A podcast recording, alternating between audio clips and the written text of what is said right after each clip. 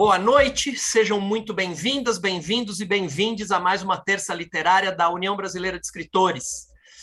Em março de 2020, quando a pandemia chegou, a UBE deu início a uma série de entrevistas com escritoras e escritores brasileiros, às terças-feiras, às 19 horas. Pensávamos que a atividade seria provisória, mas agora, mais de dois anos depois, ela acabou se tornando nossa tradição. Já entrevistamos dezenas de autoras e autores e não pretendemos parar em 2022. Todo o nosso acervo, que já pode ser considerado um retrato do momento atual que a literatura brasileira tem vivido, todo esse acervo está disponível gratuitamente no YouTube e no Spotify. Atualmente, o presidente da UBR, Ricardo Ramos Filho, que dá boas-vindas a todos vocês e ao nosso entrevistado de hoje. Olá, pessoal. Muito legal ter vocês aqui com a gente mais uma terça literária.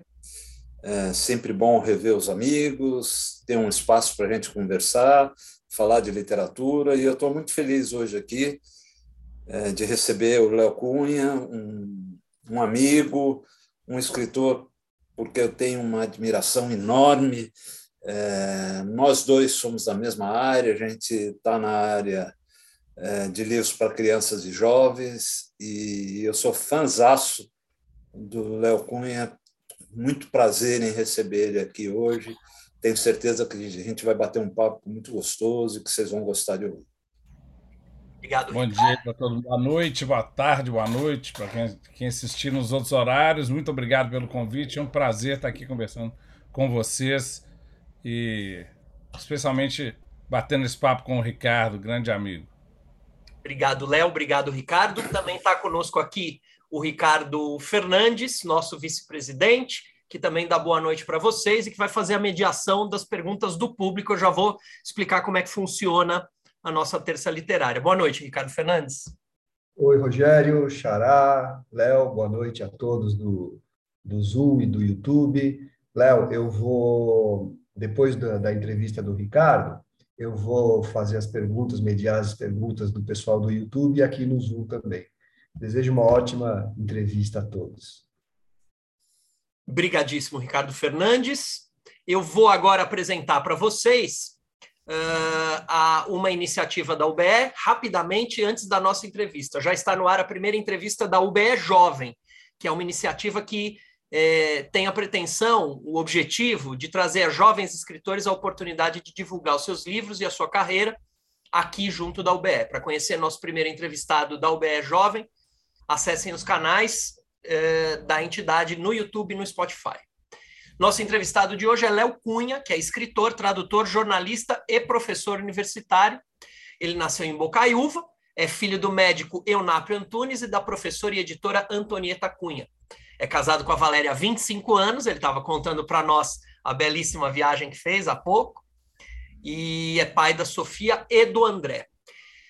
Ele é doutor em artes pela Federal de Minas, mestre em ciência da informação pela mesma Federal de Minas e é graduado em jornalismo pela PUC de Minas. Desde 93, ele publicou mais de 70 livros, entre crônicas, poesia, literatura infantil, literatura juvenil e teatro infantil, e recebeu diversos prêmios literários, como o Prêmio Nestlé, Biblioteca Nacional, Jabuti, João de Barro e é, FNLIJ. O pessoal fala Fenelige, né? É, o pessoal fala Fenelige, que é, é, me ajuda, por favor, é a Fundação, Fundação Nacional de Literatura, Literatura Infantil, Infantil e Juvenil. É isso aí, né? e teve mais de 20 livros selecionados para programas governamentais, como PNBE, PNAIC, deve ser o PNAIC, é, o PNLD, PNLD Literário, dentre outros. Léo, uma alegria ter você aqui, já te falei isso na mensagem, estou te falando aqui pessoalmente, virtualmente, né? É, estamos muito felizes de receber você. Quem vai te entrevistar é o Ricardo. Normalmente a gente faz assim: uh, a entrevista, essa entrevista, esse bate-bola entre o entrevistado e o entrevistador dura cerca de 40 minutos. Depois a gente abre para as perguntas do público. Quem vai fazer essa mediação é o Ricardo Fernandes. Boa entrevista, seja muito, muito, muito bem-vindo de coração aqui. Muito obrigado. Vamos lá, Léo. Léo, é, você nasceu no norte de Minas, em Bocaiúva, é, filho de pai médico e mãe professora e editora, dona Antonieta. eu pressuponho que tenha tido muitos livros em casa na infância. É, como chegou o amor pela leitura e quais são seus autores preferidos? Olha, realmente eu tive muitos livros em casa, tive essa sorte, né, essa, essa, esse privilégio. É, a biblioteca da minha mãe não parava de crescer, né? Até hoje, né? ela já tem na casa dela, ela tem mais de 20 mil livros. É uma, uma coisa que nem cabe mais direito. E, e muitos de, de né, uma boa parte de literatura, mas uma boa parte também de teoria da área, das áreas que ela, que ela é, lecionou, é, como é, é, área de linguagem, de leitura, de bibliotecas, mediação de leitura, uma série de, né, de, de campos que ela, que ela trabalhou, mas a grande parte é de, é de literatura e de literatura infantil, que ela também né, é uma pesquisadora dessa área. E, então eu, eu cresci rodeado né, desses livros e, e assim, com muita liberdade para forçar, mexer, escolher o que eu queria. Nunca teve a coisa, não, não pode encostar, não pode mexer na biblioteca. Sempre foi uma biblioteca muito, muito atraente, assim, para mim, muito aberta. E, e, eu me apaixonei por, pelos livros desde pequeno, né? Sempre aprendi a ler muito cedo, quatro anos eu já, já lia. E, e daí aquela coisa de não parei mais, né? E, e à medida que os, que os meus amigos, assim, lá na adolescência, foram meio abandonando a leitura ou, ou, ou, ou né, diminuindo o ritmo de leitura, eu continuei um leitor voraz. E então foi, né, daí foi um caminho para, né, foi um passo para para já na faculdade de, de jornalismo eu, eu ensaiar ali meus primeiros textos e começar, publiquei minha primeira história é, ainda, eu ainda era estudante de jornalismo, eu estava no final do curso de jornalismo, publiquei minha primeira história, que saiu na revista Recreio, em 91, tem 30 e 31 anos. Mas o primeiro livro mesmo foi em, em 93, então vai fazer 30 no ano que vem. Então foi, foi nessa época, é, final de faculdade, é, que você percebeu que queria ser escritor. Como é que foi isso? Foi uma coisa natural? É, ou, ou, como que chegou essa vontade de, de, de, de contar história e de contar história para criança, né? De, de, de, contar história para criança, para jovem. É, como que você chegou a, a, a, como foi esse processo de virar escritor? Pois é, eu, eu, aí eu tenho que contar um, um, outro lado da minha infância e adolescência, foi que a minha mãe, paralelamente a, ao trabalho como professora universitária, ela, ela fundou, com, lá nos, nos, anos 70, uma livraria é, especializada em livros infantis em Belo Horizonte, que era a Casa de Leitura e Livraria Miguelim, e, que, hum. e que depois também é, é, se ramificou para uma editora é, e também especializado em literatura infantil. Então, além de ter os livros em casa, eu, eu também tinha a livraria da minha mãe. E ali eu conheci muitos escritores. Eu ia duas, três, quatro vezes por semana para a livraria. E ali eu conhecia os escritores que iam é, ou visitar, ou, ou fazer lançamentos, né? de autógrafos, às vezes oficinas. Eu fiz muitas oficinas lá. Fiz uma primeira oficina de poesia, ainda com acho que uns 8, 9 anos, eu fiz uma oficina de poesia com o Ronald Claver, que é um poeta. Ah, conheço, que... conheço. É, foi meu primeiro ele, ele. Ele publicou um livro com a Vivina de Assis Diana. O, isso, o Anipeda. É, é, isso, eu gosto muito desse livro. É, é, é ótimo mesmo. E, e, aí fiz oficinas de, de, de, texto, de fotografia. Era, um, era quase um, um centro cultural ali na, na época, né? A, essa, essa, livraria da minha mãe. E aí eu, e eu, os escritores que frequentavam, eu, eu ficava fascinado, porque eram pessoas muito.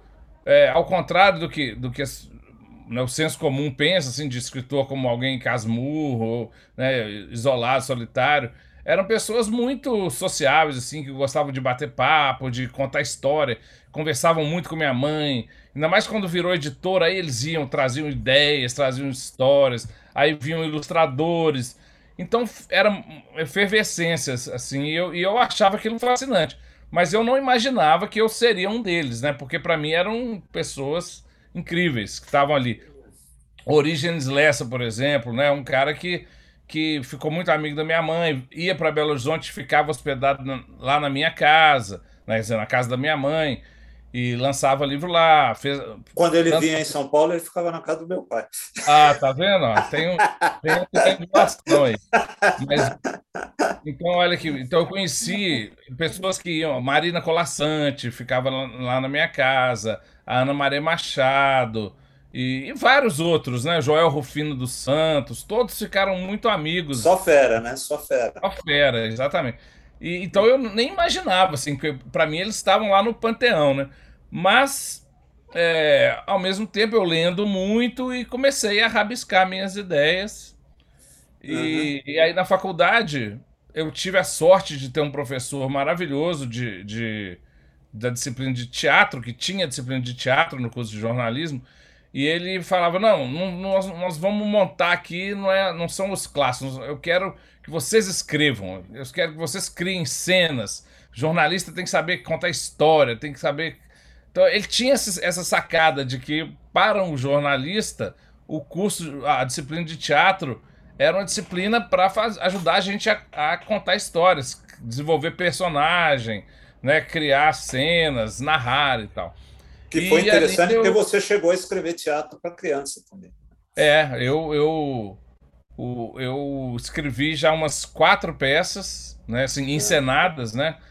É, uhum. uma de, inclusive tô, tem um grupo que está aí de São Paulo que está preparando agora uma adaptação de, de uma de um texto meu. Esse aí eu escrevi não como peça, mas está sendo transformado, que é o grupo 59, mesmo grupo que montou o Histórias de Alexandre, né? E montou Isso. também é, o Gato Malhado e Andorinha Sinhá. Mas essa história aí, assim, eles que fizeram a adaptação. Agora, eu já eu escrevi mesmo peça na, na, na, forma do texto dramático, algumas peças, uma delas, inclusive, publicada na forma de livro, que se chama O Reino Adormecido, que já também já, já foi montada no Rio de Janeiro, Petrópolis e tal. E acho que devo muito a esse professor, né? O Gil Amâncio, que uhum. empurrou a, gente, assim. E logo e era no primeiro período. Então já no primeiro período eu comecei a tomar gosto mesmo, falar assim, realmente eu tenho coisas para contar e tenho levo jeito para isso e tal. E foi assim. Que legal. Escuta, Léo, é... eu não eu, eu te conheço, eu não te vi, eu não li nada seu ainda que não fosse para criança e jovem. É só nesse segmento que você está escrevendo, ou tem escrito, ou tem coisa para adultos também? Olha, eu, eu. Por causa da minha formação como jornalista, eu trabalhei em jornais né, aqui em Belo Horizonte e depois de um tempo eu fui convidado para ser cronista. Então eu, de 96 até 2002, mais ou menos, 2003, uns, uns sete anos, eu fui cronista assim, semanal, né? Toda semana tinha que publicar um texto é, no jornal, e é evidentemente que. Isso é muito legal, porque quando você vê, tem um livro pronto. Né? É, e, e, não é uma crônica que a gente faz para um jornal, claro que não é um texto infantil, é um texto uhum. com um público muito mais amplo, né? Assim, é, é adulto, mas, mas assim, o, o, na hora que eu faço a, a coletânea desses, dessas crônicas para levar para um livro, geralmente as editoras publicam como juvenil. Né? É, uma, é quase uma questão mercadológica, porque são as mesmas crônicas que estavam no jornal, né? ou boa parte delas já estavam nos jornais para um público adulto, mas no livro.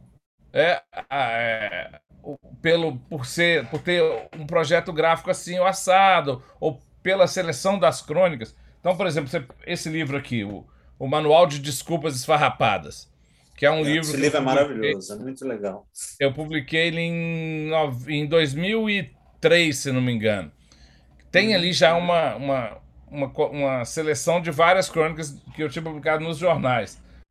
É um uhum. livro que ele, a edição dele é, é, é, é, juvenil no sentido de ter, ter ilustrações. Vocês vão ver aqui passando toda a crônica tem uma uma vinheta, uma ilustração, tem uma capa. Mas já tem mais texto, né? Tem uma capa que se desdobra e vira um grande cartaz do Pinóquio, né? Uhum. Porque ele fala muito sobre mentiras e tal. Então o livro tem um projeto caprichado e que é, faz sucesso com a meninada, né? Então é um livro que já teve aí várias edições, nem sei quantas, mas são muitas edições. Ele tem quase 20 anos. Uhum. E e, e assim como esse, outros livros meus de crônica, eu posso considerar que são, são literatura para adultos, mas quem geralmente, quando ele é adotado né, numa escola, ele é aí para o sexto, sétimo, oitavo, nono ano, essa turma do Fundamental 2. Uhum. Fora é isso, eu, hum, eu escrevo alguns. Desculpa. É, fora isso, eu escrevo assim, ó, poemas, contos é, para adultos, mas assim não é uma coisa que eu tenho interesse em ou, que eu busco, assim, eu corro atrás de publicação, na verdade. Às vezes eu posto nas minhas redes sociais, ou uhum. entra como um texto num, numa, numa antologia, mas uhum. assim, não é algo que, eu, que, que me, me ocupa assim como um projeto de publicação, sabe? Uhum. É... Você, desde 93, você acabou de falar, né? é, publicou mais de 70 livros, entre crônicas, poesia, literatura infantil, literatura juvenil e teatro infantil. Léo, como é que é a sua rotina? Como você consegue ser tão caudaloso e bom ao mesmo tempo? É, isso aí é uma coisa que muita gente me pergunta mesmo. Assim, eu lembro que uma vez me perguntaram assim: como é que você consegue escrever esse tanto de livros, ser professor e ser pai? E que se a gente para Aliás, pensar... Eu te conheço, eu te conheço das redes sociais também. Você é um pai muito presente, é um pai muito amoroso, que fala muitos filhos, que a gente percebe que você tem uma relação legal com eles. Né? Isso ocupa tempo, né? Pois é. Mas o. Eu não sei, eu acho que se a gente parar para pensar, a gente não consegue, né? Mas o. É. Eu vou levando. Assim, Deve ser uma disciplina ferrada, né? É, talvez, mas não consciente assim. Eu, o que eu faço é, é por exemplo, durante, durante 25 anos eu, eu lecionei na, no curso de graduação de jornalismo. Então, de dar aula de manhã e de noite tal, ocupava muito tempo. Só que o que, que eu fiz? Eu, eu, eu consegui combinar na faculdade, sempre foram faculdades particulares, que eu dava aula de segunda a quarta. Uhum. Então, na quarta-feira, eu tirava a roupa de, de professor e, e, punha a roupa de escritor. Então, de quinta ou quarta de tarde a, a, até o final de semana, eu me dedicava mais para. A escrever. escrever. a escrever, e não só escrever, né? Vocês todos aí são escritores, sabem que o trabalho do escritor é, é, vai muito além de sentar e escrever, né? Antes Tem... fosse só escrever, né? Mas assim, especialmente na área que eu, que eu atuo, que é da literatura infantil juvenil, tem muita viagem, muito evento, muita visita à escola. Hoje em dia, muita live com a escola. É, e eu gosto, né? Ainda tem, tem autores que, que não gostam de fazer isso, não gostam de viajar, não gostam de interagir com os leitores. Eu adoro, eu acho, eu acho gostoso, eu gosto de de saber o que, que a moçada quer perguntar, o que, que eles fizeram. Aí fico lá vendo nos, nos corredores das escolas, os cartazes, os poemas, as, a, a, tudo que essa moçada inventa, né? Professores e alunos. Eu acho fantástico, assim, como é, o, como, onde que nossos, nossos poemas, nossos textos é, vão chegar e o que, que, o que, que eles geram como, como recriação e tal. Então eu, eu faço isso com, com prazer. Assim, eu, eu até senti falta assim, na época da pandemia de não poder é, viajar. Agora tô, tá, estou retomando né, as, as visitas. É, as feiras né? estão voltando a acontecer, né? É. presenciais. É. Mas, né? Agora, respondendo mais especificamente a, a, a, sua pergunta, parece assim que 70 livros é uma coisa absurda, né? Mas se pensar que são quase 30 anos, são 30 anos, né? É uma média de dois, três anos por li... dois, três livros por ano, o que no campo da literatura infantil juvenil não é, não é nada. Não é, feito, né? Não, é chega tão... a ser algum, não chega a ser um Balzac, né? É, não. Eu acho que um, um, um, romancista que publicar um livro de dois em dois anos, com certeza trabalhou bem mais do que eu publicando três livros infantil juvenis. Estou dizendo em termos de tempo, sim, sim. talvez, de, de escrita, sim, né? Então não é, eu não acho que o, o é muita coisa. Eu né, fico muito orgulhoso e, feliz de, de ter conseguido né, construir essa, é, é, esse catálogo, essa carreira e, e né, conquistar muitos leitores ao longo de todos esses anos. Mas não, não acho que, que, eu, que eu precisei abrir mão assim, de nada muito específico. Não. Eu consegui conciliar, acho que razoavelmente bem, o lado família com o lado é, escritor, com o lado professor. Como jornalista, eu, eu, a partir do momento que eu entrei, fui fazer o mestrado e comecei a dar aula, eu, eu praticamente não trabalhei mais como jornalista. Só eventualmente. Uhum. É, o, ah, não sei assim, como cronista eu fiquei, era um trabalho de um texto por semana e tal, mas aquela coisa da redação não. E como uhum. professor eu tinha esse, esse esquema na faculdade que era de segunda a quarta. Um esquema conveniente. Esquema... É, um esquema conveniente. E, e agora, nos últimos dois anos, eu saí da faculdade. Agora eu tô só em cursos de pós-graduação. Então agora eu tô, assim, full time, né? Escritor é, de, uhum. de, segunda a segunda. Né? Pela primeira vez, né, eu, cons eu consegui essa, essa dedicação praticamente esse, exclusiva. Esse privilégio. É. é porque é gostoso, Pablo. Né? É, é... Léo, eu, como escritor de literatura para crianças e jovens como você, né, eu me preocupo muito com o futuro leitor. Né? Muita gente diz que as crianças e jovens estão lendo menos, que o mundo digital os está afastando do, do, dos textos. Você concorda? Você concorda com isso? O que você tem visto? O que você percebe? Você tem essa percepção? Olha, com relação a, aos adolescentes, é, eu acho que, que a, a, nossa, nossa dificuldade é maior hoje em dia na, na, na disputa com, com outros estímulos, né? especialmente videogames e, e redes sociais e tal. É, não acho que é uma luta perdida, mas assim, é, eu acho que a gente tem que prestar muita atenção no, no, que tipo de, de livro publicar e, e escrever, e, e, que temas, que linguagem, né, que abordagem que a gente deve adotar, porque eu, como eu visito muitas escolas, eu, às vezes é, eu recebo muito assim, nossa, Léo, até que enfim eu, a gente lê um livro que a gente gostou, né? É, tem muitos livros que a professora indica e que, e que a gente não curte muito, ou que é tal, mas o seu livro a gente curtiu muito. Então não sei se vocês estão me falando isso por delicadeza, mas eu acho que não. É, eu acho que é mesmo porque, eu, eu, especialmente meus livros de crônica para jovens, né, que, que eles leem, né, que os adolescentes jovens, é, os adolescentes leem, é, tem um, um, um, diálogo muito bom com eles, muito forte, assim, uma resposta muito boa. Mas eu acho que, no geral, eu, eu, eu sinto que os, os, adolescentes estão lendo menos do que 20 anos atrás. E é um desafio que a gente tem que tem que encontrar uma saída aí, né? Cada um uhum. fazer a sua parte, o escritor, a editora, o, né, os órgãos de fomento. É realmente é, é algo que me, me preocupa. Agora, com relação às crianças, eu não sinto isso, não. Eu acho que, que as crianças são fascinadas pela leitura, pelos livros, né? A gente tem uma, uma produção muito rica no Brasil, né? Em termos de texto, em termos de ilustração, em termos de produção editorial, design, projeto gráfico.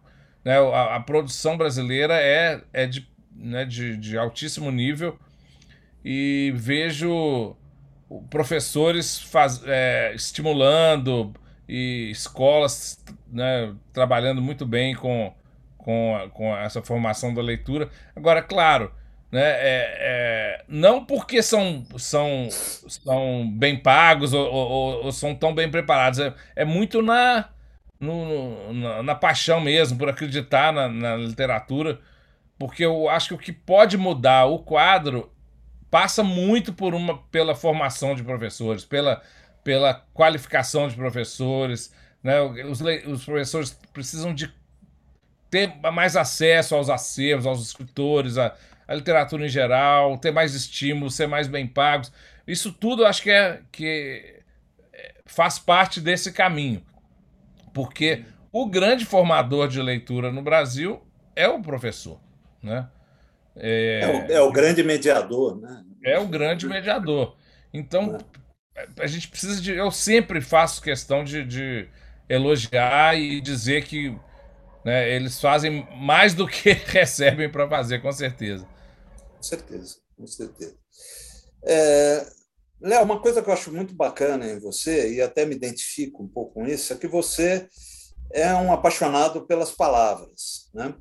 Coisa que aparece bem, inclusive, no Pela Estrada Fora, né? que é esse livro aqui, que é um livro que eu gosto demais. Né? É, eu acho que é um dos seus primeiros livros, se não for o primeiro, não sei, porque esse é de é 93. O meu é, é o, o meu primeiro, primeiro livro. né? Esse é um livro que é, a gente começou mais ou menos na mesma época, tá? Você lançou esse livro em 93, eu lancei o meu primeiro livro é, em 92 pela Atual, também publicado pelo Henrique Félix, tá? Também foi o meu primeiro editor, como foi o, o, o seu primeiro editor. Esse livro é, é publicado por ele, né? É, você gosta de brincar com as palavras, né? Inclusive, né? Tem é, é, essa figura da avó que tem nesse livro, né? É, que eu acho é, eu vou ler até um trechinho aqui para as pessoas verem essa paixão pela palavra. Né? Minha palavra favorita sempre foi hortifruti grangeiro, não pelo sabor, é pelo nome mesmo, o jeitão esquisito dela, cheia de meias outras palavras. É claro, também tem outras muito engraçadas. Soslaio, esdrúxulo, vasilhame, tegucigalpa, e piauiense. Eu, eu adoro isso daqui. A favorita da vovó. Ela disse que piauiense é palavra milagrosa, porque tem cinco vogais juntas. Se é milagre, eu não sei, mas que é esdrúxula é.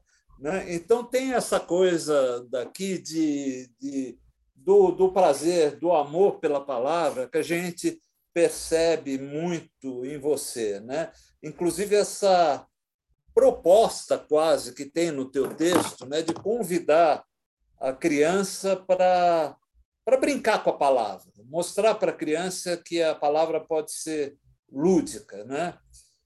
É, eu estou certo? Você acha mesmo que é possível fazer as crianças gostarem de brincar com as palavras? Né? Eu acho que desde Zé Paulo Paes, né? Zé Paulo Paes já, já nos poemas dele já chamava a criança para brincar com a palavra, né? É isso? Você acha que é possível?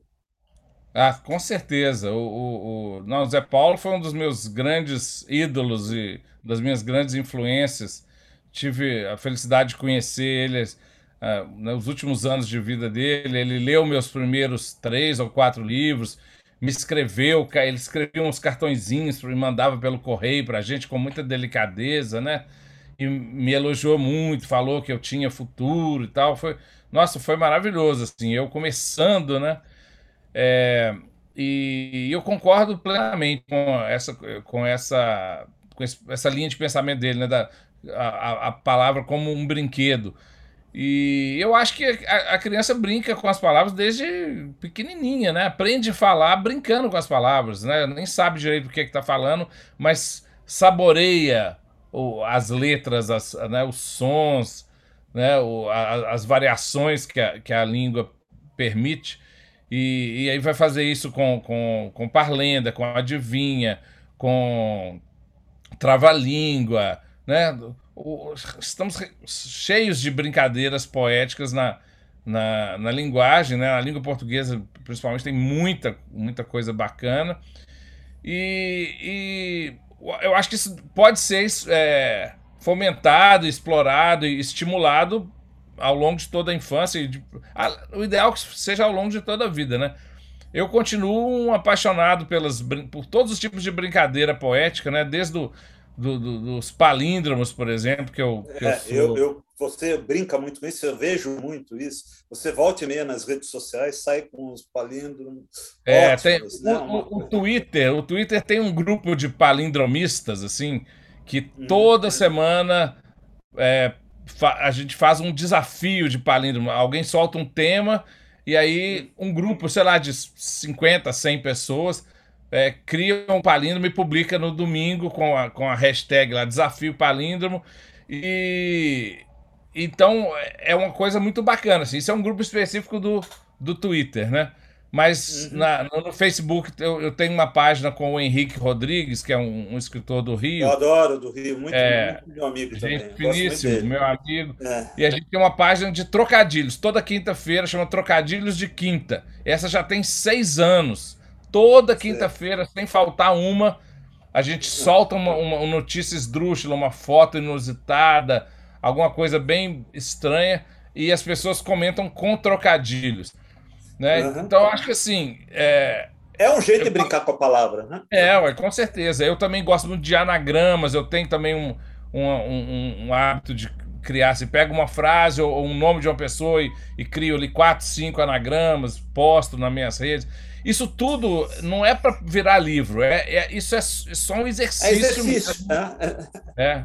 E é divertido, é uma diversão. Então eu continuo brincando com as palavras até hoje. Uhum. Mas em, quando eu vou para o livro, isso entra, aí entra de alguma maneira dentro da narrativa. No caso do Pela Estrada Fora, por exemplo, é um dos assuntos do livro, né? O, é um menino com a avó.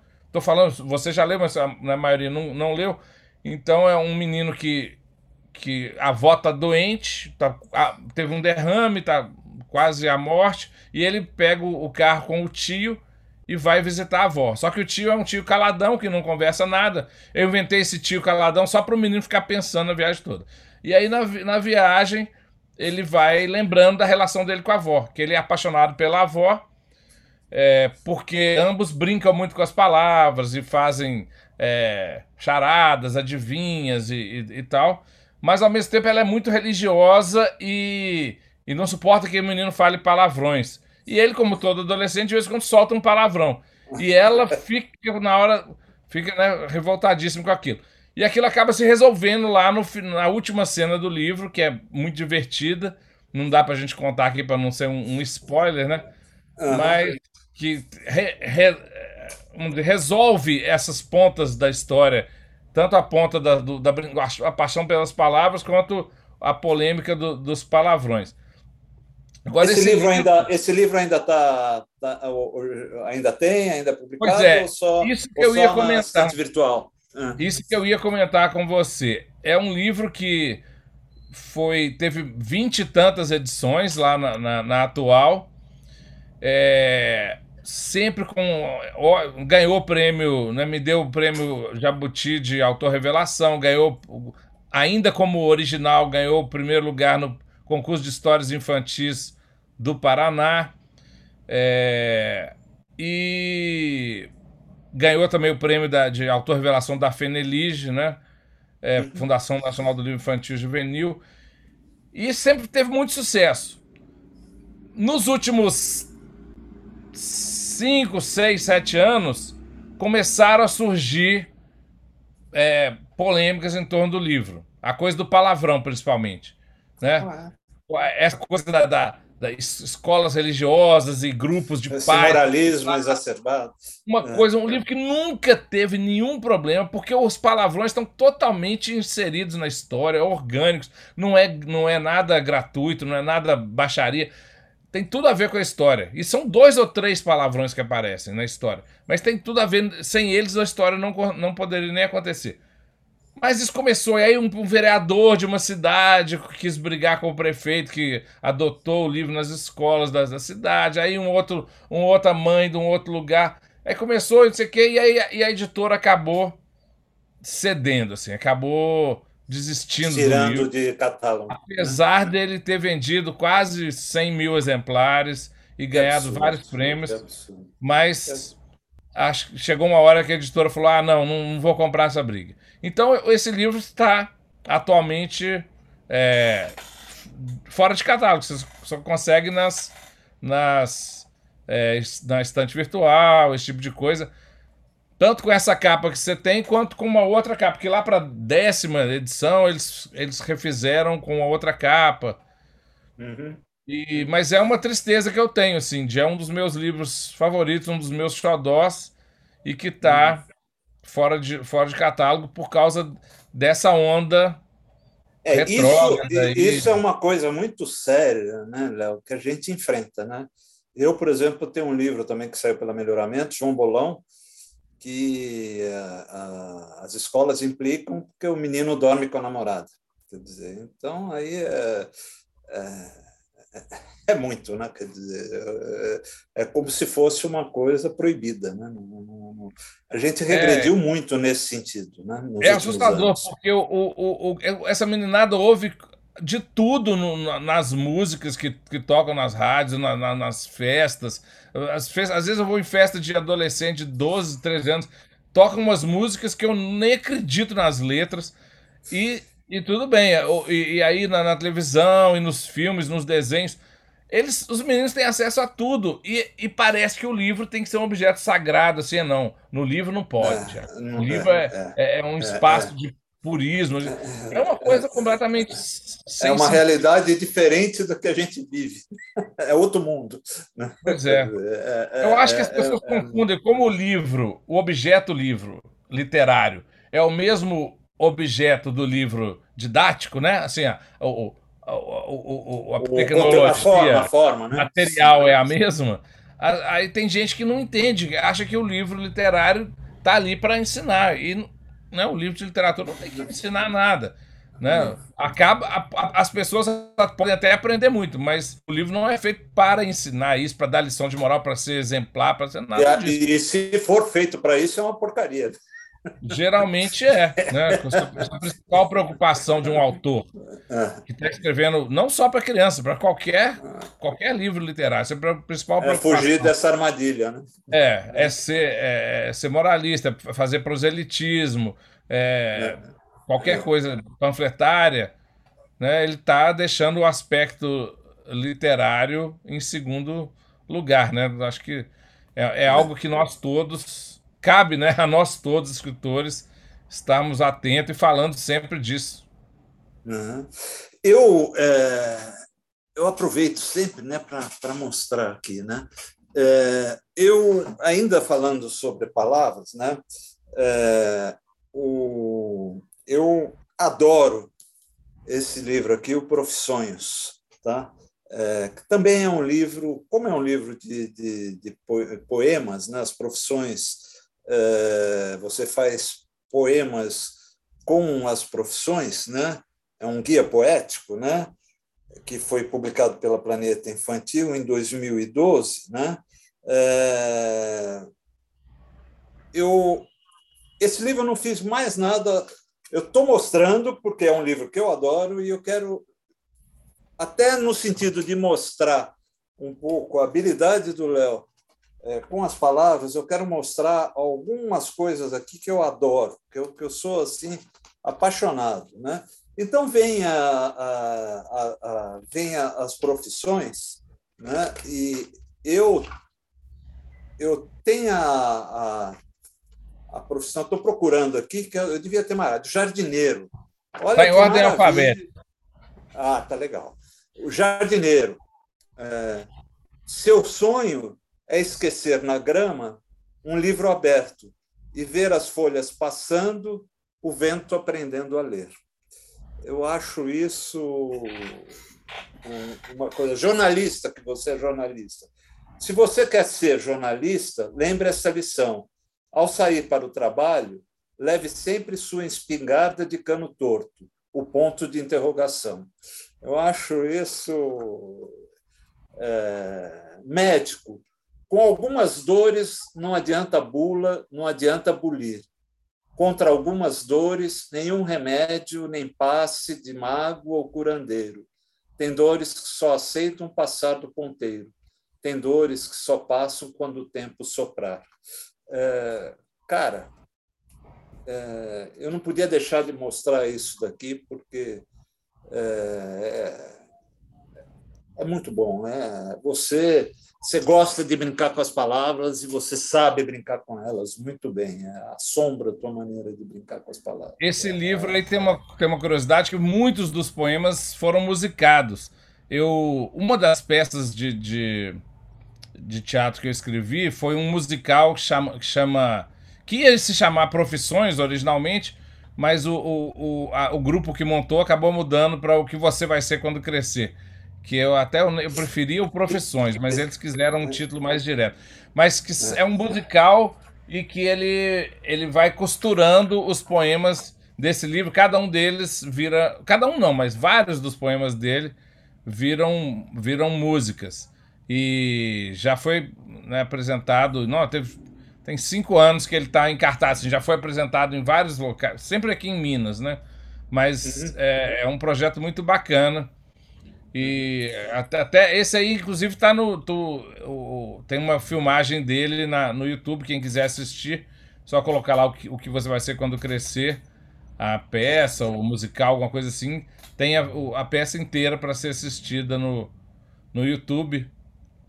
E com os poemas, vários desses poemas musicados. Tem, tem inclusive, gente, essa, essa pergunta, né? O poema.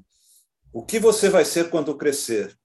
Vai ser o que sonhar, vai ser o que quiser, vai ser o que faltar, vai ser o que puder, vai ser o que sobrar, vai ser o que couber.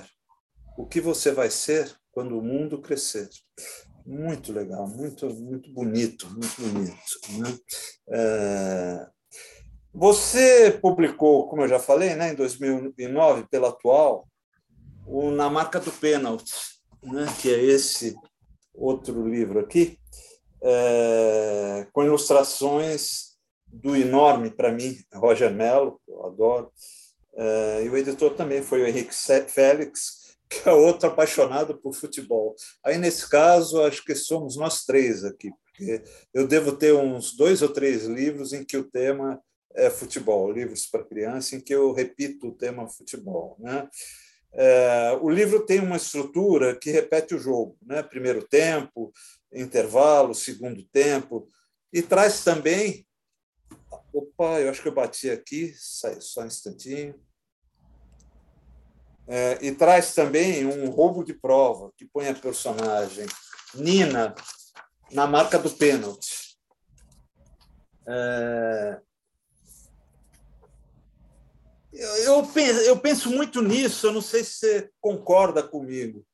É, nós, escritores de literatura para criança, a gente olha o futebol ainda com olhos de infância? Olha, eu, eu, no meu caso, sim, eu, eu, eu, eu acho o futebol muito, muito próximo da arte, assim, né?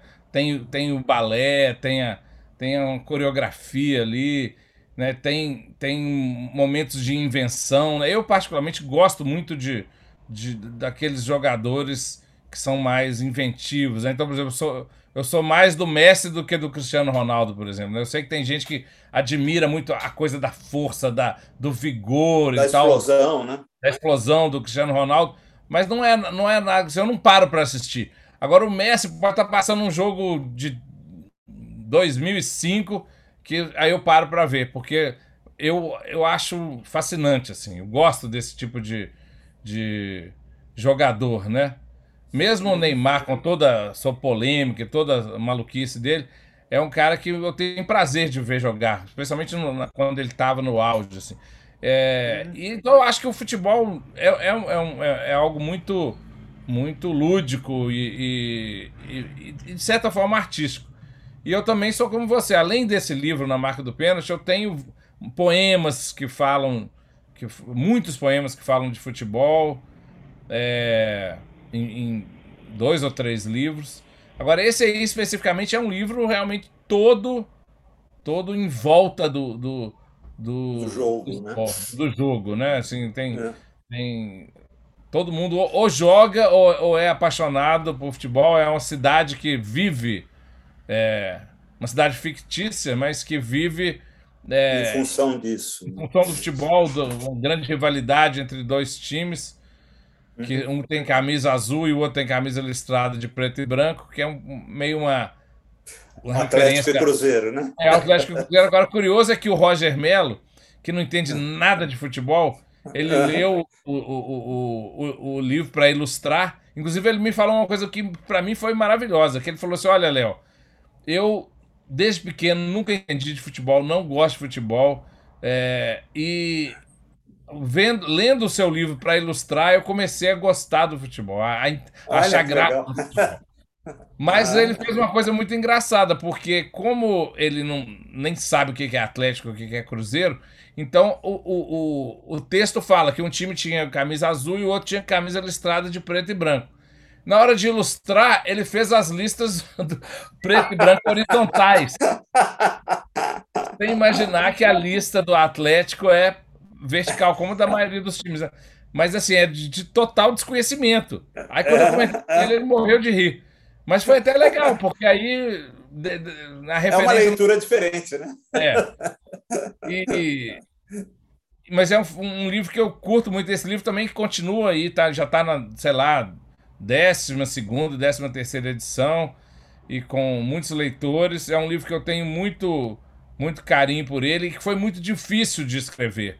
Eu demorei uns é. três anos para conseguir chegar na, no, no, texto final, porque as primeiras versões eu não estava satisfeito. Não gostava. Você não... não gostava. Tinha alguma coisa que estava me incomodando.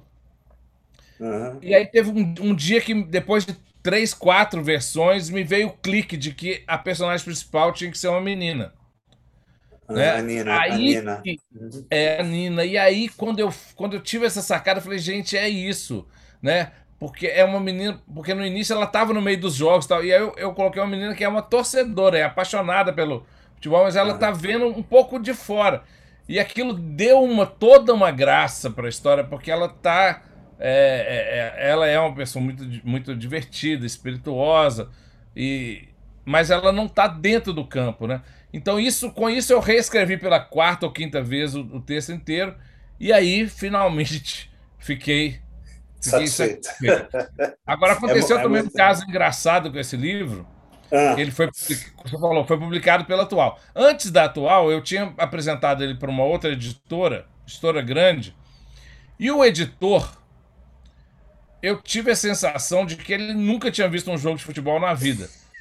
É um cara muito bacana, inclusive. Mas ele, quando ele me chamou lá para conversar sobre o texto, para dizer que não ia publicar, ele falou: olha, o livro tem muitas qualidades, tá, tá, tá, mas tem aqui algumas coisas que eu acho que não dá para publicar. Eu falei, mas o que, por exemplo? Ele falou: ah, tem umas, umas cenas meio, meio é, homoafetivas, homoeróticas, alguma coisa, uma palavra mais ou menos assim. E eu levei um susto que eu falei, uai, como assim? Eu que escrevi o livro, não, não escrevi nada disso. Aí ele falou, olha, por exemplo, aí ele abriu e mostrou e leu para mim uma cena em que os meninos estão jogando bola, fazem um gol, e aí eles se abraçam e não sei o quê. E ele achou que os meninos se abraçando era, era, era, uma, era uma, uma cena homoafetiva. E que achou que aquilo não, não não poder, não, não caberia. bem. E. Enfim, felizmente o livro foi parar na mão de um outro editor que adora futebol e que sabe que os abraços são, são comuns no. O único no defeito dele é ser corintiano, né? Mas, mas ele, ele... É, o Henrique é um corintiano né? É, mas você falou em ilustrador, eu vou fazer. Gente, eu sei que vocês estão ansiosos para perguntar, mas é que se deixar eu fico aqui conversando com o Léo, tá? É, eu vou fazer a última pergunta para você. Eu tenho mais aqui, mas eu vou fazer para poder abrir para todo mundo, né?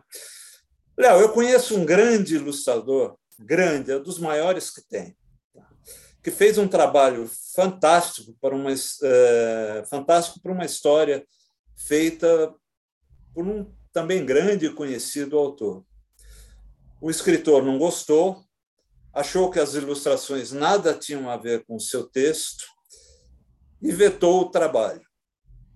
O ilustrador acabou publicando as suas belíssimas ilustrações sem texto, eh, virou o chamado livro imagem. Né? Como é isso? Como você lida com as ilustrações? Nossa, essa aí dava uma conversa inteira, viu? Porque é um tema que eu adoro. E eu trabalhei muito com isso. trabalhei muito com isso no, no, na época do meu doutorado. Eu fiz doutorado na Belas Artes, né? E uhum. sou fascinado, não tenho nenhum talento de ilustração, mas sou fascinado pela, pelo diálogo da, do texto com as imagens. Já fiz Verbal com texto. Eu já visual, fiz né? livros a partir de imagens. Né? Não, a maioria dos meus livros tem o texto antes e o ilustrador vem depois, mas eu já fiz vários livros é, de pegar imagens que já existiam de ilustradores ou, ou até de artistas e criar o texto em cima delas. Um caso é inclusive parecido com esse. O, o o Luiz Antônio Aguiar, nosso amigo, né, escritor de, de literatura infantil juvenil, fe, fez um texto e o, e o, ilustrador Salmo Dança, Salmo Dança, né, não Salmo Dança. O Salmo fez uma ilustração para o livro e quando o livro já estava quase pronto, o Salmo resolveu, deu uma louca nele, falou: Não, não é nada disso, eu vou fazer outra ilustração. E fez uma outra ilustração completamente diferente para o mesmo texto, por conta da cabeça dele mostrou para a editora e para o Luiz Antônio e eles não gostaram.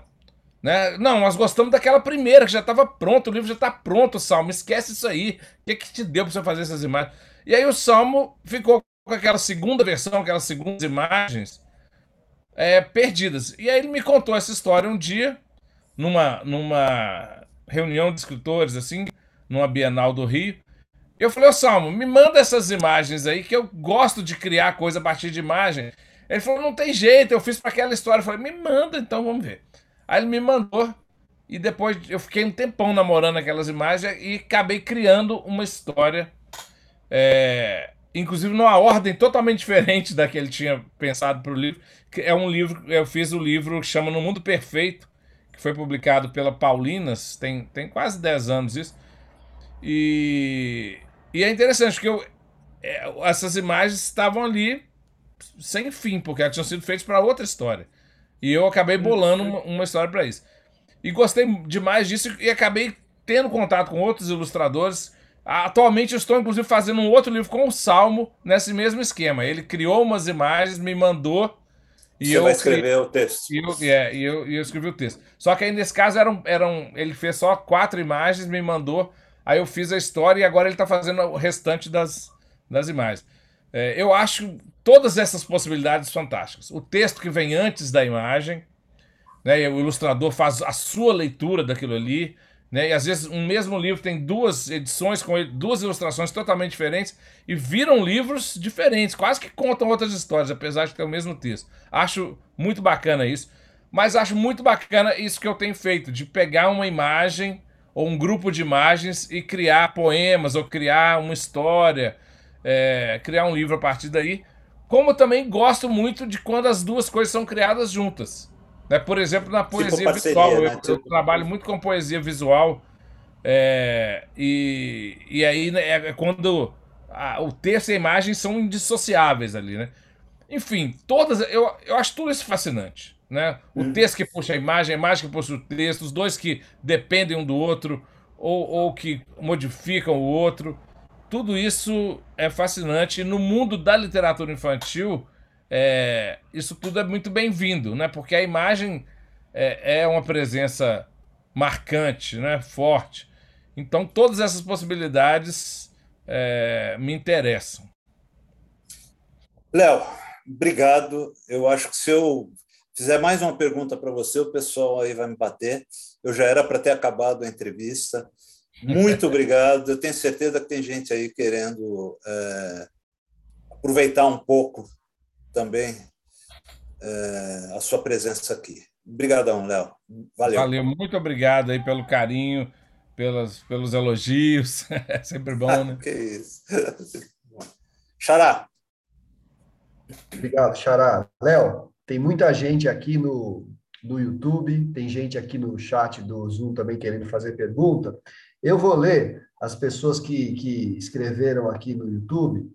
Uh, a Ana Carolina Oliveira, da Boa Noite. A Raquel Naveira, que está sempre com a gente no Zoom, também da Boa Noite. A Mariana Kunk Dantas também está sempre com a gente. A Maria Mortati também. A Meire. Então, todo o pessoal aí que acompanha todas as, as reuniões das terças literárias, dando boa noite. A, é, a Maria Mortati, deixa eu ver se tem, tem, tem. Se eu esquecer de alguém, vocês me perdoem, viu, pessoal? Que é muita gente aqui. A, Ana Carolina Oliveira, inclusive, você citou de um professor de teatro, né, na, na, sua faculdade de jornalismo, ela diz aqui que é, esse professor fantástico de teatro é também músico, Gil Amâncio, que você falou aí há, há pouco tempo, né? E ela diz aqui, ela diz que ela está escrevendo é, pela Antonieta Cunha, né? A Antonieta Cunha escrevendo no perfil dela, que ela é uma leitora inveterada e estudiosa do Graciliano, viu, Ricardo? E que é uma paixão absoluta dela. O Léo conhece a coleção dela completa na, na tal biblioteca. É... Um beijo, Antonieta. É, minha mãe, a grande paixão dela é Graciliano, sempre foi, né? Eu li o Graciliano ainda muito jovem por causa disso mesmo, pelo tanto que ela falava e por ter os, né, a coleção toda lá na, na casa dela. E né, sempre gostei demais. E ultimamente estou relendo, né? Você já deve ter lido várias vezes cada um, mas eu reli ano passado São Bernardo e me deixou assim, pasmo, como é que né? Cresce o livro com a gente, né?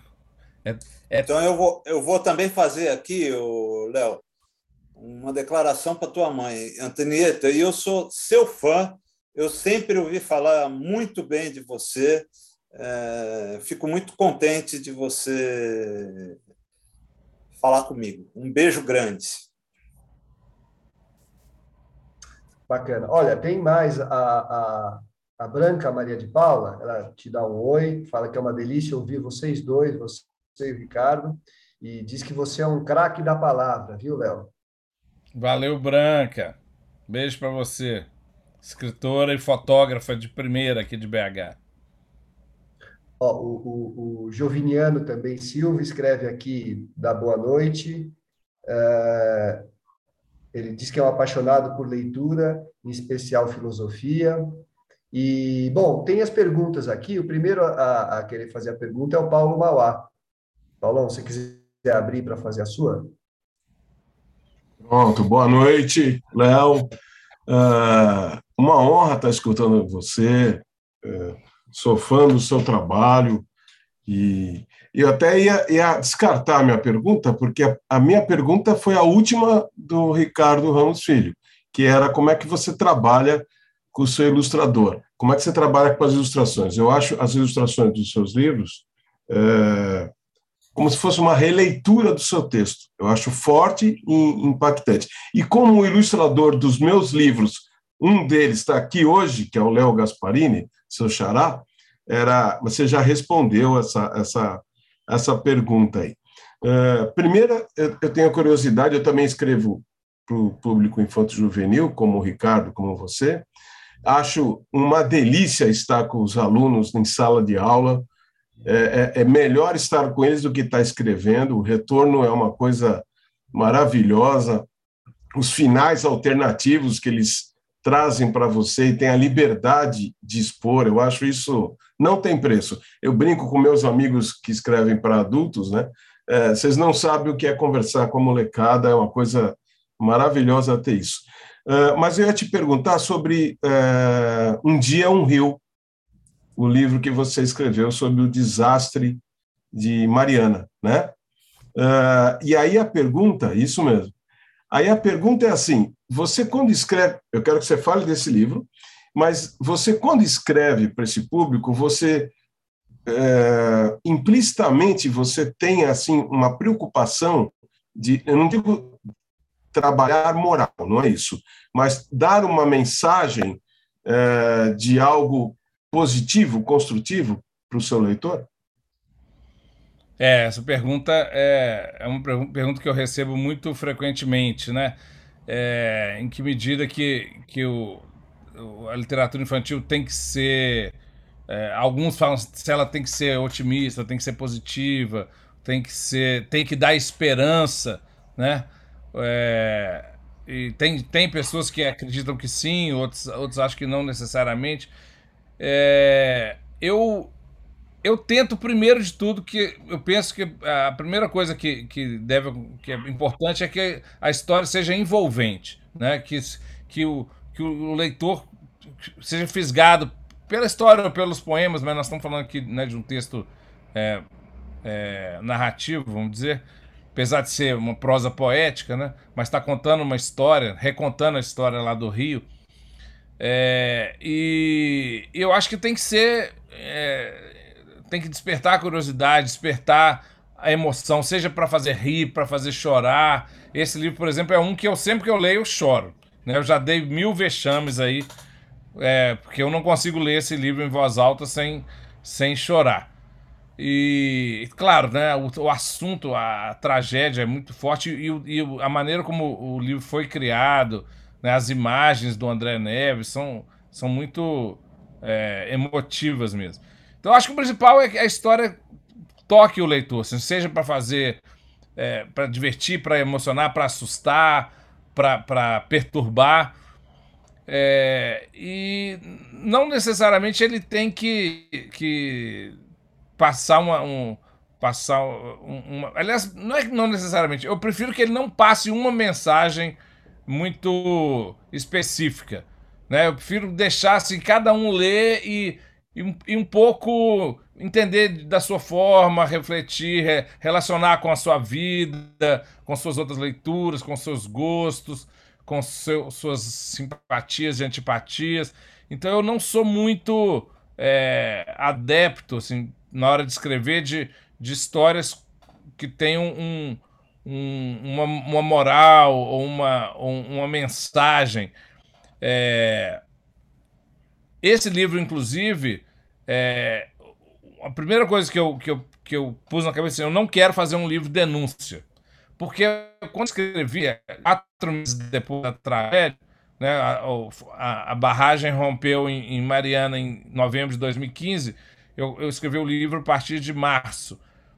É, eu falei, eu não quero fazer um livro de denúncia, não quero fazer um livro é, panfletário, é, né, eu não quero fazer um livro informativo.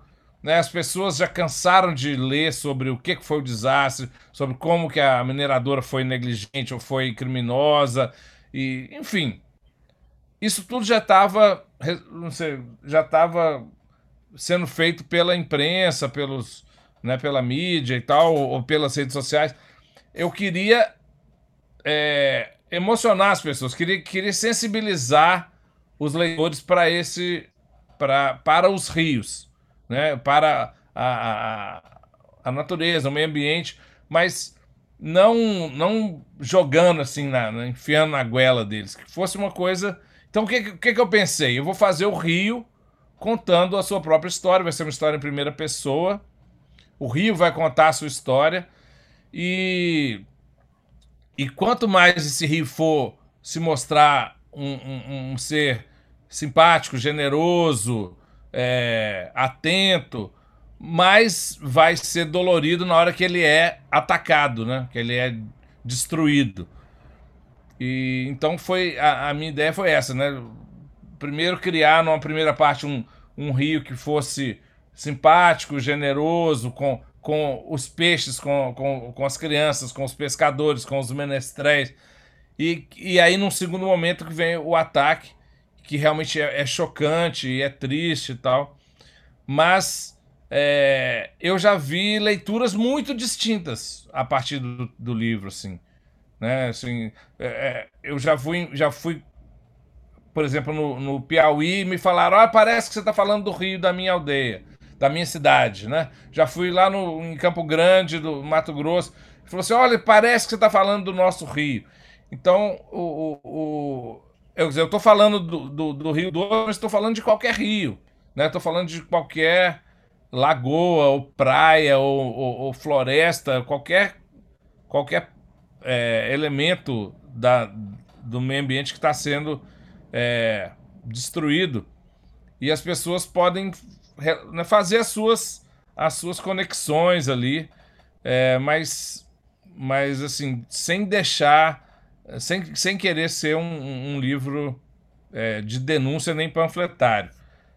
Mesmo quando é um caso real como esse, né? E nos outros livros, então, menos ainda. Não sei se eu te respondi, viu, Paulo? Respondeu, respondeu. É, porque é, a não ligação com a moral. É, e aí é o que você fala, a leitura, né? O leitor é que ele vai enxergar algumas coisas na entrelinhas que, como você tem contato com a escola, às, às vezes nem nós que escrevemos estamos enxergando até onde podia chegar uh, aquela, aquela informação. Mas uh, quero parabenizá-lo mais uma vez aí. Continue com essa, como é que o Rogério fala? Profícua produção, né, Rogério? profícua produção e de qualidade, né? Não só profícua, mas é, qualitativa. Parabéns, Léo. Obrigado. Valeu, Paulo. Obrigado, Paulo. Ó, o, o Léo, o, a Raquel Naveira, que está sempre com a gente aqui no, no Zoom, hoje ela está pelo YouTube, ela Oi, pede para falar sobre a poesia na sua prosa e na sua formação. É, eu, eu, eu tenho muitos, muitos dos meus livros são de poemas mesmo, né? São conjuntos de poemas, geralmente com um tema central, assim, sobre poemas sobre, brinca, sobre brinquedos, sobre música, sobre profissões, como o, o, profissões que o Ricardo mostrou aí. Eu gosto dessa coisa de um, um tema que me, durante um, um, um certo, alguns meses é, eu, eu exploro poeticamente aquele tema e crio vários poemas em torno daquele tema. Isso é uma coisa. Mas outra coisa é o texto em prosa, né? Que é o que ela está perguntando, né? O, a, a, minha prosa frequentemente é uma prosa poética. É o caso do, do Um Dia Um Rio mesmo. Né? Que tem gente que fala que é um longo poema e tem gente que fala que é prosa poética. E, e o limite aí entre os dois é muito tênue, né? Eu acho que, como está contando ali uma história, eu considero mais uma, uma, prosa poética. Mas se alguém considerar um poema narrativo também, não muda praticamente nada. E, e tem outros livros também que são é, essa prosa mais, mais poética. O Em Boca Fechada não Entra Estrela, é, A Arca de Noé é uma história de amor. É, que mais? Uma Aventura no Sonho, que é um livro que ganhou o, o prêmio Nestlé né? É uma segunda versão desse, dessa história. E eu, eu, eu acho gostoso trabalhar com essa, com essa com a, com a prosa poética, porque assim, você está contando uma história, mas você está é, com um cuidado assim de, de ourives, assim, com cada frase, cada sonoridade, cada pausa, né? Então, é, geralmente são textos de prosa poética são mais enxutos também. Gosto muito. Agora, tenho livros também que, que são prosa bem solta. Os meus livros de crônica, é, ou livros, outros livros narrativos mais pro lado do humor, que aí é, passam, passam por outro caminho aí que não é o da poesia. Mas é, em grande parte da minha obra, em, tanto em verso quanto em prosa, realmente a poesia é muito forte. Eu fui um leitor de poesia é, assim, apaixonado desde pequeno, né? Eu lia muito, lia Cecília Meirelles, Cecília Meirelles Sidônio Muralha, e, e Vinícius de Moraes, Henriqueta Lisboa, o que havia de, de poesia para criança na época. E logo também comecei a ler Carlos Drummond e, e Manuel Bandeira, porque tinha muitos livros de poesia na, na casa da minha mãe, né? Então, é, eu sempre gostei muito de, de poesia. Inclusive, um, um dos grandes desafios que eu tive recentemente foi de traduzir um livro da, da Gabriela Mistral para né, publicar como organizador e tradutor um livro para crianças de poemas da Gabriela Mistral foi um desafio enorme, porque o Marcelo Delanhol, que é editor da Olho de Vidro lá de Curitiba, ele me mandou o, a obra completa da Gabriela, que são 500 poemas, um livrão dessa grossura, falou: Léo, eu quero publicar poesia para criança, fazer um livro de poesia para criança da Gabriela Mistral. Não tem nada no Brasil. Agora, aí, depois disso, até surgiram uns dois ou três. Mas não tinha nada publicado de, da Gabriela Mistral para crianças no Brasil. Acho que mesmo para adulto quase não tinha. Ele me mandou a obra completa e falou: Será que você encontra um livro aí para criança? Então eu li 500 poemas, separei 20. Falei: ah, Eu acho que esses 20 aqui daria um livro infantil interessante, pelos temas, pelo tamanho dos textos, pela linguagem e tal. E aí ele convidou uma ilustradora chilena para fazer. O livro ficou maravilhoso. Quem não conhece, recomendo demais. Balada da Estrela e outros poemas. É lindíssimo. E foi um grande desafio né, fazer essa tradução, porque traduzir poesia é muito difícil, né? Porque você tem que lidar com vários, várias camadas ali. Tem, tem o, o, o texto, né, o, o que está sendo contado mesmo, a denotação ali, mas tem os segundos sentidos, e aí tem o ritmo, e tem a métrica, e tem as rimas. Como é que você vai conseguir manter tudo aquilo? Ah, tem hora que você tem que abrir um pouquinho mão de um ou de outro. É um desafio louco. Eu fiquei uns três anos para traduzir 20 poemas. Mas valeu a pena, o livro ficou lindo. E traduzindo a gente aprende muito, né? Eu já traduzi uns 30 livros, mais ou menos. E cada um a gente aprende.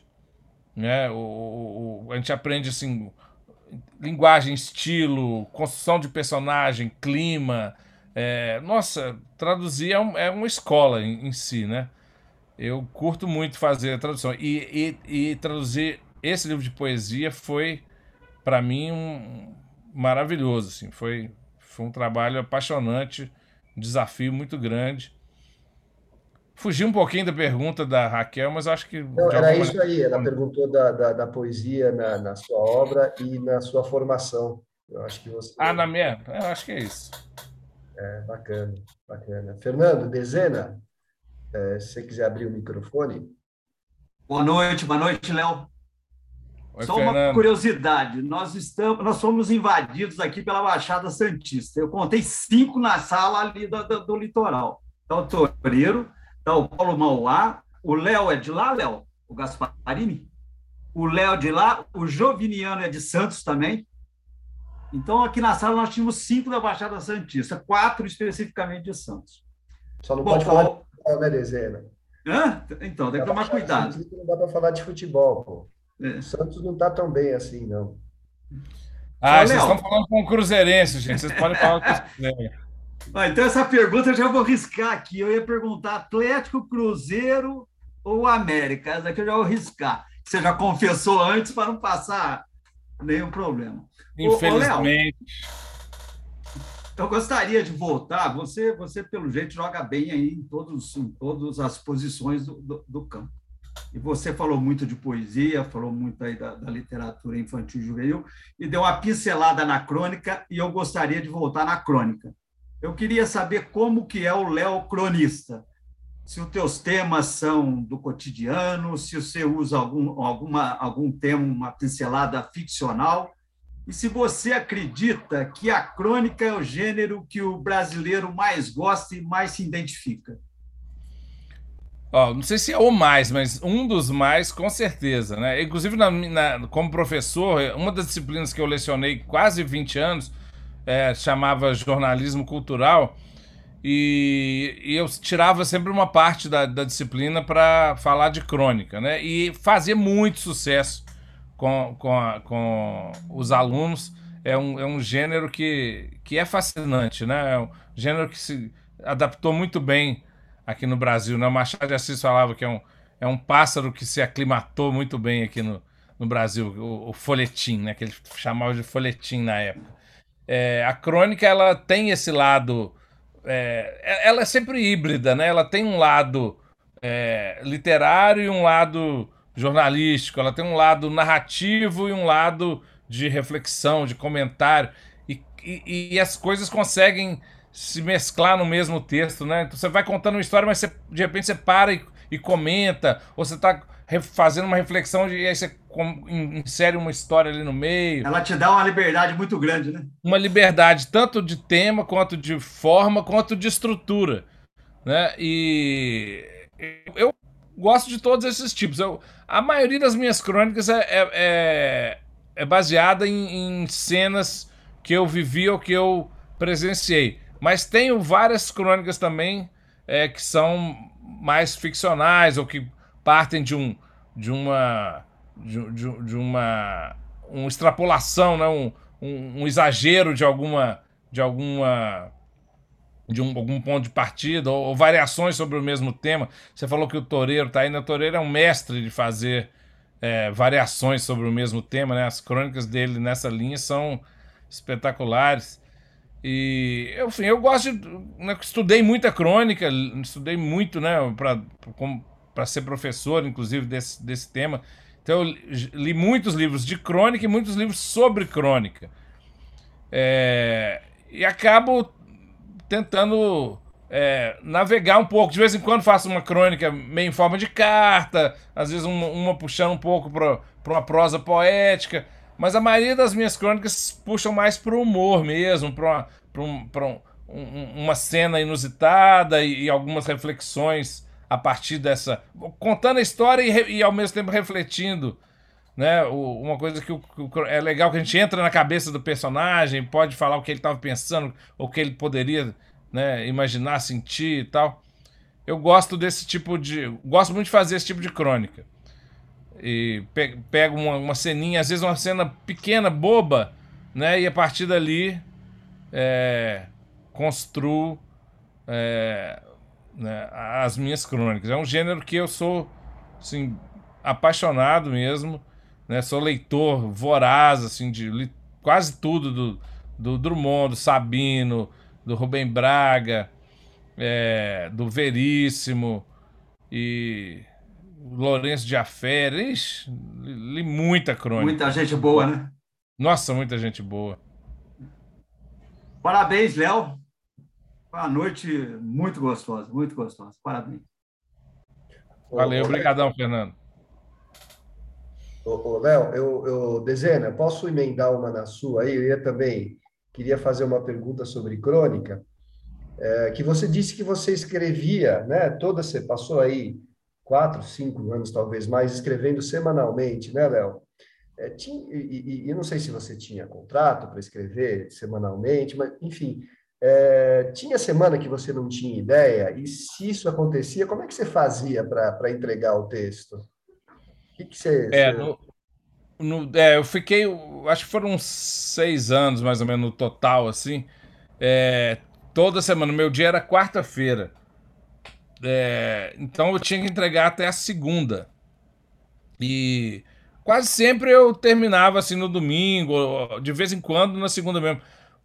Uma vez ou outra eu, eu ficava sem. Né, no, ou tava cheio, fazendo muito, fazendo um livro, ou alguma outra atividade que eu não tinha tanto tempo para pensar e na última hora eu tinha que, que me virar ali. Mas eu, eu sempre deixo, sigo a dica do, do, de alguns cronistas, né? De, o Vinícius falava isso e outros mais, de deixar sempre algumas na gaveta, né? Algumas já meio rascunhadas para não, não, não te pegarem no, no, no contrapé.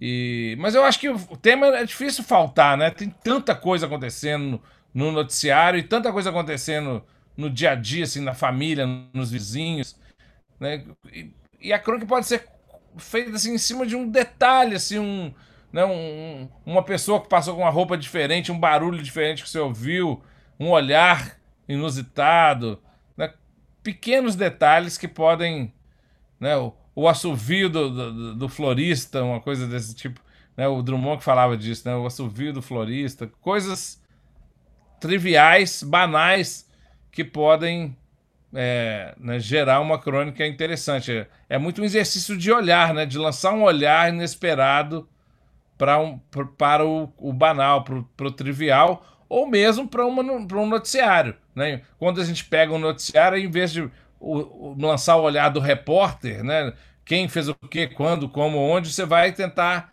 explorar um, um aspecto que não estava que não, não evidente. E quando você pega um tema do senso do trivial, você, você tenta é, achar algo de, de, de inusitado, de divertido, de surpreendente nesse, nesse trivial. Ô, Ricardo, se você me permite, eu vou fazer uma observação. A, a, a Autêntica lançou o, o, livro Sabiás da Crônica. Né? É um livro muito bom, fantástico. Então, o Rubem Braga, o Vinícius, Fernando Sabino, Paulo Mendes Campos, o Stanislau Ponte Preto e José Carlos de Oliveira. E, e, e, falando nisso, então a parte que conta algumas histórias aqui. E que alguns deles aqui, quando estavam sem a crônica para entregar no jornal, pedia para o outro. Você tem uma crônica você entregar no jornal, se tiver, manda que eu entrego a sua. Então, só, só colocando essa curiosidade que está nesse livro aqui. É, eu já ouvi falar dessa história. Parece que não sei se é o Sabino e o Rubem Braga que trocaram aí umas duas ou três e um até entregou o outro depois e tal. Mas é tudo na gozação, né? É, esse tema da crônica, da, da falta de assunto, para mim também é muito interessante. Eu até eu tenho o hábito de colecionar desde quando eu comecei a dar aula de, de, de jornalismo cultural, lá em 99, é, eu comecei a colecionar crônicas que de alguma maneira lidam com ou a falta de assunto ou o processo de criação da crônica. E é, isso para mim é muito fascinante. Bacana, bacana. Obrigado, Léo. Obrigado, Dezena. Ô, Rogério, uh, não sei como é que nós estamos aqui de tempo. Acho que é isso aí. Acho que encerramos as perguntas, não é isso? É isso, isso deixa eu só dar uma, uma olhadinha aqui, ver se não, não, É, lá no YouTube não tem. Não tem, né? Tá lá no YouTube não tem. Aqui também não tem. Léo, a gente se despede da seguinte maneira. Eu apresento os próximos entrevistados Aí depois, Ricardo Fernandes, Ricardo Ramos Filho se despedem de você, você se despede do pessoal e a gente encerra. Pode ser assim? Claro. Muito obrigado. Então, pessoal, nossas próximas entrevistas são as seguintes. Só compartilhar com vocês. Essas são as próximas. É... Então, na semana que vem, a gente tem Antônio Carlos Sartini, no dia 26 de abril, João Batista Melo. No dia 3 de maio, a Mara Moira. Para quem não se lembra, a gente teve um, um, uma, um pequeno problema e a Mara Moira deveria ter sido entrevistada já. A gente teve que re, refazer a data. Ela vai ser entrevistada no dia 3 de maio e no dia 10 de maio a gente vai entrevistar o Newton Rezende. Ricardo Fernandes, pode se, dar, se despedir do pessoal. Léo, puxa, foi um prazer te ouvir, viu? Muita história aí, tenho certeza que tinha mais história aí para mais umas duas, três entrevistas aí. Foi um prazer falar com o pessoal aqui do, do Zoom, do YouTube. É, agradeço a todos aqui pela participação e principalmente a você e parabenizo pela sua carreira e pela, pela entrevista deliciosa, Léo. Muito obrigado. Eu que agradeço, Ricardo. Valeu. Obrigado. Ricardo Ramos. Ó, oh, só, só o, o Toreiro está sem câmera, mas está se despedindo aqui, é, dizendo que está com um probleminha no computador. Sinto estar sem câmera e microfone. Qualquer, qualquer dia, acho que é isso, qualquer dia preciso trocar o computador. Ele é daqueles que de fósforo verde. Mas tá... Fala pro, fala pro Toreiro, falando aqui pro Toreiro, se ele estiver ouvindo, faz tempo que você precisa trocar esse computador, viu? Porque faz tempo que você aparece sem câmera e sem, sem microfone. Né? Ele está dizendo que é isso, né? faz mesmo. É, Ricardo, é, Ramos. Léo, foi um prazer enorme conversar com você. Eu tenho certeza que é, todo mundo gostou muito, é, uma delícia, muito legal. Fico muito feliz. Lembre-se que a UBS é sua casa, a gente está aqui precisando da gente. Qualquer coisa, estamos juntos. É um prazer te receber. Obrigadão, Ricardo e todos os demais aí. Muito obrigado pela pelo carinho, não só do convite, mas da, da acolhida que vocês me deram aqui hoje. A todos que estão assistindo também em casa. É, foi um grande prazer conversar aí com todos. E muito sucesso aí para esse, esse projeto de vocês, vida longa. Grande abraço brigadão. Léo, muito obrigado. Obrigadão mesmo, em nome de toda a União Brasileira dos Escritores. Foi um prazer ter você aqui nessa noite. Repito as palavras do Ricardo a UBS Sua Casa, pode ficar aqui com a gente à vontade. E a todos os outros presentes na sala, muito obrigado também e até a próxima terça literária. Até mais.